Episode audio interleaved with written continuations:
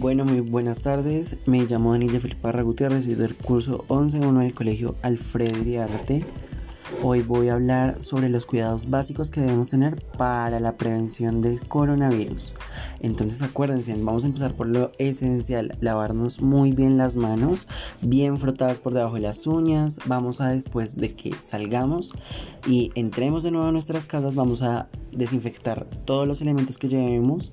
Vamos, así sea desde el celular, desde los zapatos. Eh, recomiendo mucho que pongamos un trapo debajo de eh, la puerta para cuando lleguen pisarlo o una especie de tapete para que estén totalmente desinfectados.